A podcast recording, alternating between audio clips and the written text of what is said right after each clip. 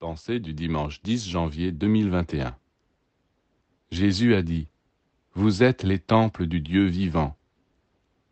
Mais les humains sont habitués à aller dans des temples de bois ou de pierre qui ne sont pas vivants, et ils ne s'occupent pas de ce temple qui est eux-mêmes, leur être tout entier.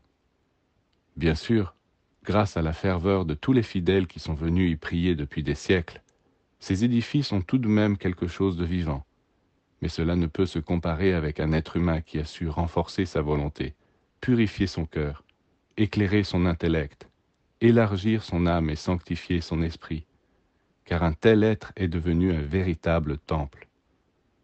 Et c'est quand vous êtes un temple, quand vous priez dans votre temple, que Dieu vous écoute et vous exauce.